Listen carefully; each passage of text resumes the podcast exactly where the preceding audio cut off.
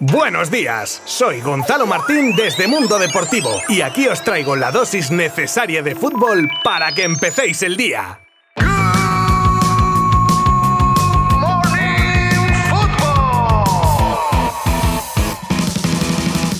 Hoy despedimos la semana con el partido que ayer jugaban Betis y Rayo Vallecano y con un montón de noticias, como el ofertón del Barça a Haaland, la posible continuidad de Dani Alves un año más, la lesión de Tony Cross, la decepción de Leonardo con Sergio Ramos, el lío que se ha montado en el Bayern con su portería, el último fichaje del Mallorca, bueno, todo esto y mucho más si continúas conmigo los próximos minutos aquí en Good Morning Football.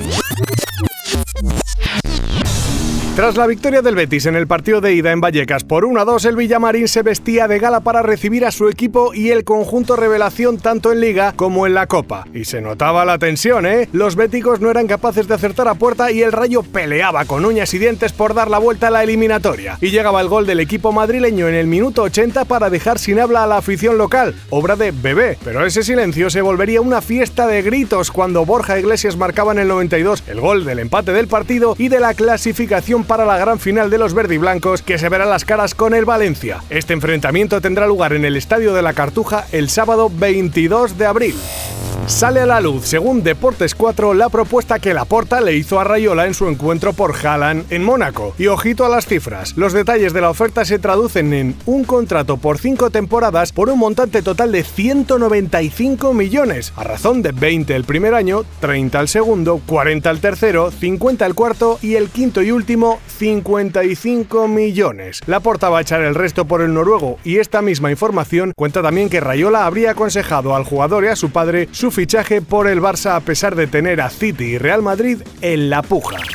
Dani Alves se habría ganado su continuidad un año más en el Fútbol Club Barcelona. Cuando firmó este invierno, su contrato contenía una cláusula para renovar un año de manera opcional. El club está muy satisfecho con el rendimiento del brasileño y estaría dispuesto a ejecutar dicha cláusula. Ahí lo tenemos, dándolo todo a sus 38 añitos.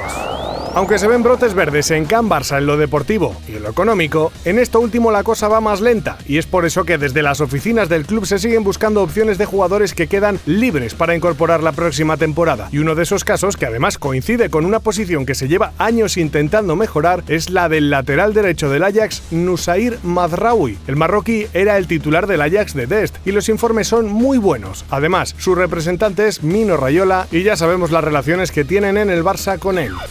Tony Cross se realiza hoy varias pruebas para conocer el alcance de la lesión que se produjo ayer en el entrenamiento en el isquio izquierdo y que a priori parece que le dejarían fuera del trascendental choque de vuelta del Madrid con el PSG de los octavos de Champions. Lo que sí es fijo es que no estará en el partido de mañana frente a la Real Sociedad.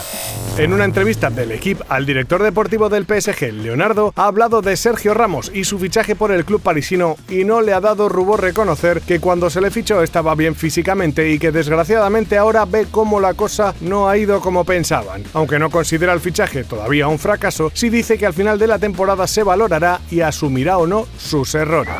Al respecto del anuncio de venta del Chelsea de Roman Abramovich, el director ejecutivo de la Premier League, Richard Masters, opinó que es la decisión correcta. La situación se ha intensificado increíblemente rápido en los últimos siete días y ha llegado a la conclusión de que es insostenible en el entorno actual. Es por el bien de todos, incluso los aficionados. De hecho, Masters vaticina que se podría cerrar la venta en el tiempo récord de 10 días. La portería del Bayern, una de las más fiables del continente en décadas, se enfrenta ahora a un proceso de cambio que está taponando su guardameta titular, Manuel Neuer, actualmente lesionado, y que a sus 35 años tendría su renovación hasta 2025 casi hecha. Esta renovación cerraría las puertas al retorno de Alexander Newell, joven arquero cedido al Mónaco y que no contempla volver al Bayern con Neuer allí todavía y sin opciones de jugar. El conjunto bávaro baraja otras opciones para acompañar o sustituir al guardameta, y son Estefan Ortega Moreno y Sven Ulreich, número 2 de la selección alemana.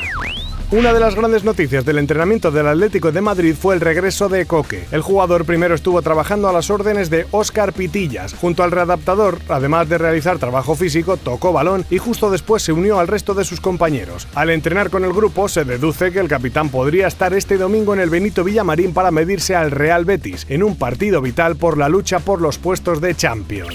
Y cerramos con el fichaje de Clement Grenier por el Mallorca, por esta temporada más otra opcional. Grenier llega a Mallorca para reforzar al equipo bermellón tras la lesión de larga duración de Íñigo Ruiz de Galarreta, jugador con amplia experiencia en la Liga Francesa y en Champions y Europa League.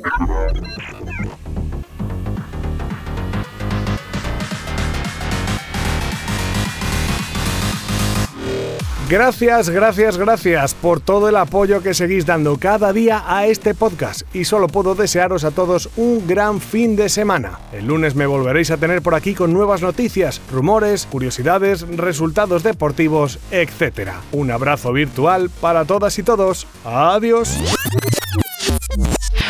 Mundo Deportivo te ha ofrecido Good Morning Football, la dosis necesaria de fútbol para comenzar el día.